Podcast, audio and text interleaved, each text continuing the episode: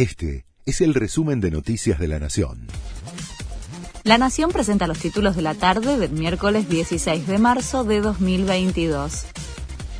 Prohibirán las exportaciones de carne de los frigoríficos que no cumplan con el plan Cortes Cuidados. Lo anunció el ministro de Agricultura, Julián Domínguez. Ayer el consorcio ABC, que agrupa a las empresas que realizan más del 90% de las exportaciones, le había avisado al secretario de Comercio Interior que no iban a continuar con el programa que ofrece siete cortes a precio rebajado. Denunciaron a la titular del PAMI, la presentación es por incumplimiento de los deberes de funcionario público. Dana Volnovich habría firmado una resolución para efectivizar a 206 empleados en cargos de planta permanente del PAMI que viola el proceso de selección establecido por la ley.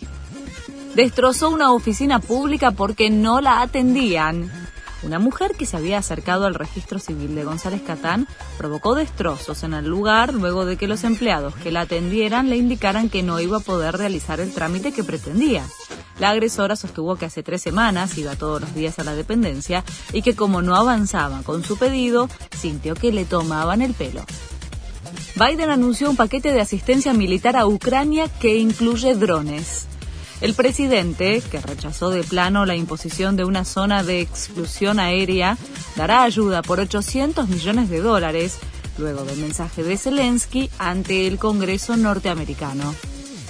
Procesan y embargan a Beto Márcico.